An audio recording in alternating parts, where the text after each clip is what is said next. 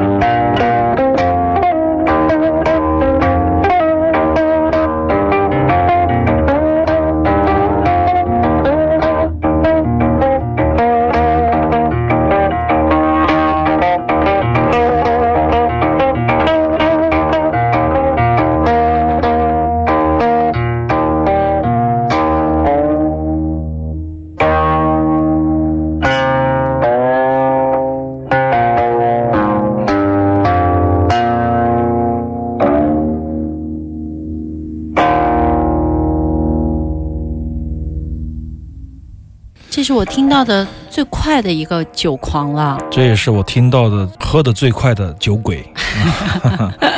酒量好啊！虞山派的大师吴文光演奏的一首《酒狂》，那么这个磁带非常少见，那是香港一生出的。关于这个磁带还有一段小故事，待会儿跟大家分享一下啊。我们先说《酒狂》，嵇康当年做《酒狂》，不知道是不是有这么快啊？我们之前听到过这个梁明月的，也听到过其他大家的《酒狂》，吴文光这个算是最狂的，最洒脱的，真正的狂的，狂到只有最后一刻他才消停下来，是不是被摁住了那种感觉？但是毫无疑问，对对，吴文光他的肢体语言是特别的特别，跟所有的古琴派各派的大师都不一样。吴文光先生是那种相由心生啊。嗯就他的情绪克制不住的要表达出来，包括之前我们在节目里曾经播送过的七十年代的时候他演奏的《广陵散》啊，嗯也是给大家留下非常深刻的影响。那么在业界，在古琴界引起巨大的反响，就是说古琴很多这种学究就出来了，就说这个古琴呐、就是要规避掉这些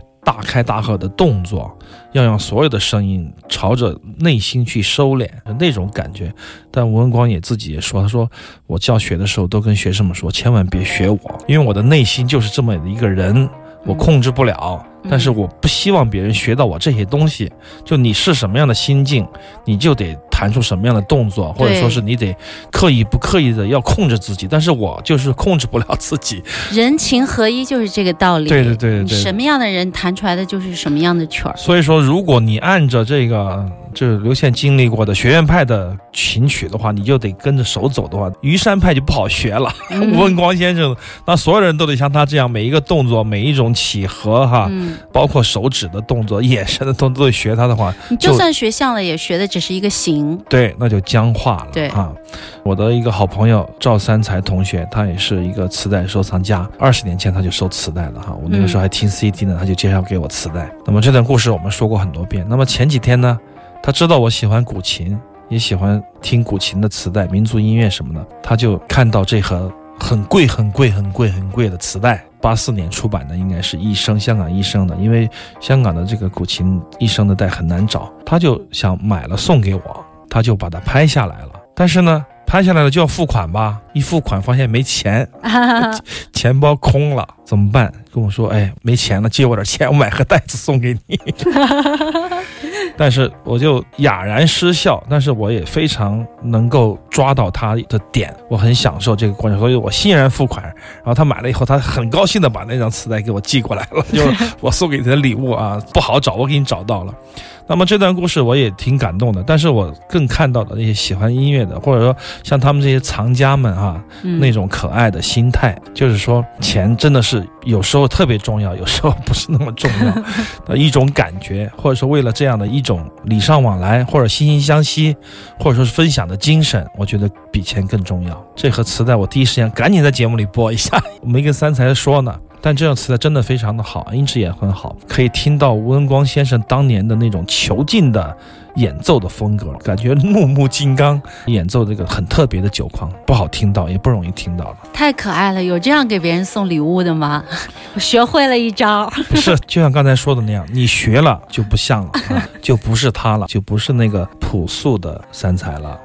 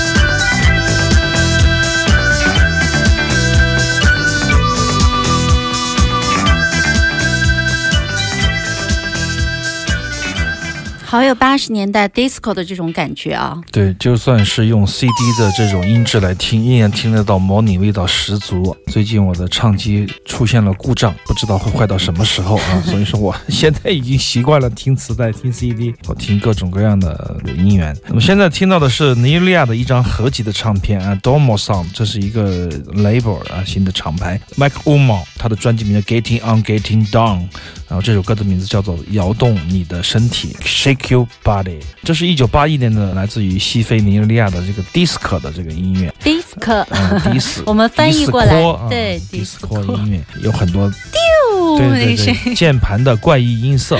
总体而言，应该是八十年代的流行音乐以及七十年代残留下来的迷幻的 funk 乐，或者说是 souling 音乐的这样的一种合体。那么在九十年代，确实这种音乐确实特别的多，而且它都呈现出舞曲化的这样的一个结果。还有那种女团、对女生团体，嗯，而且你从这个曲目架构上，也可以听到美国的 Souling Funk 音乐对非洲音乐的反腐式的影响。这个我们在节目里也说过很多次了，对很有趣的一个现象。说到这个舞曲呢，在西非可能那个时候的那种电子乐的那种启蒙，就是合成器的音色，比较奇怪的，啾啾啾啾啾啾啾，很好玩哈，哈特别有年代感，天堂。好怀念。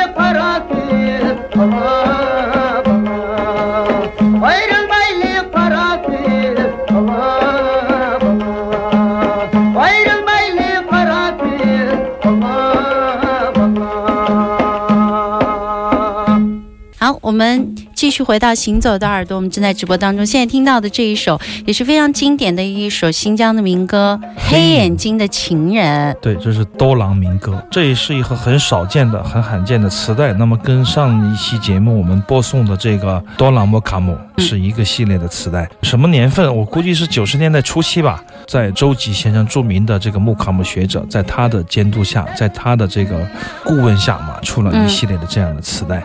那么我们听到的上个星期听到的是这个麦盖提县的刀郎木卡姆，对啊他们那个时候叫多兰木卡姆，由多兰多兰变成了多郎，嗯后面，变成了到刀郎。那么现在你输入百度刀郎，你就会看到一个歌手的名字，是刀郎，看不到刀郎的木卡姆、啊。对，实际上它的原因是朵兰，比如说你想搜一个刀郎民歌，你就收到的就是刀郎了。嗯对，还是刀郎，收不到任何关于维族歌曲的故事。那不管怎么样，这也是一个名字的变迁，也可以看出来很多很多细微的这种人的心态上的变化，包括怎么样去认同一个名字，怎么样去起一个名字，怎么样去改变一个名字，哪怕是翻译过来的译名，我觉得都是有讲究的，呃，特别的认真的对待，不可儿戏。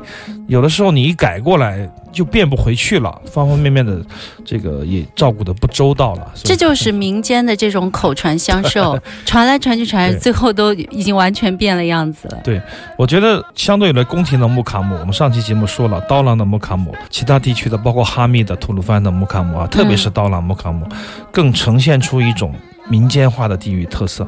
就是非常的质朴，非常的大气，而且比较精干。所谓的唱腔也很有力道，这也是刀郎民歌的一个特色。那么这个磁带呢，大概有十几首吧。今天我们选到的比较短的一首，这是比较有名的一首，叫《黑眼睛的情人》。我记得前三首当年在西游客栈，在张东他们的酒店里面，这个 live house 里面，早早的就被托尔逊的歌声吵醒。那么他就有唱其中的两首的民歌，嗯我记忆也非常的深刻。啊，他弹着卡农，对，还没有弹这个热瓦普，因为他们起得早嘛。西游的音乐节是晚上开始，他早上到了，起得早，八点钟我就被吵醒了，就开始在房间里放声高歌，这也是给我一段非常震撼，也很美丽的回忆。那么。在那个时间，我就听到过这里面的三首。具体托尔逊老人家在不在这个乐团里面，还有待考察，因为他们的声音比较接近。至少我现在为止还没有听到他在磁带里面的声音相近的声音吧，因为我的耳朵还是比较敏感的。具体的，回头我们再做一些考察，或好者再跟大家来分享。就是我们行走的耳朵比较奇怪，我们喜欢去挖掘掘地机。上次谁给我们起了这个名字谁？谁取的？音乐掘地机啊，对 对，说我们对俯卧撑比较喜做多了，欢挖掘这些奇奇怪怪的世界各个角落的这些声音对，我们喜欢这种纯粹的啊。这种声音我觉得非常稀少，而且有研究的价值值和意义，也好听。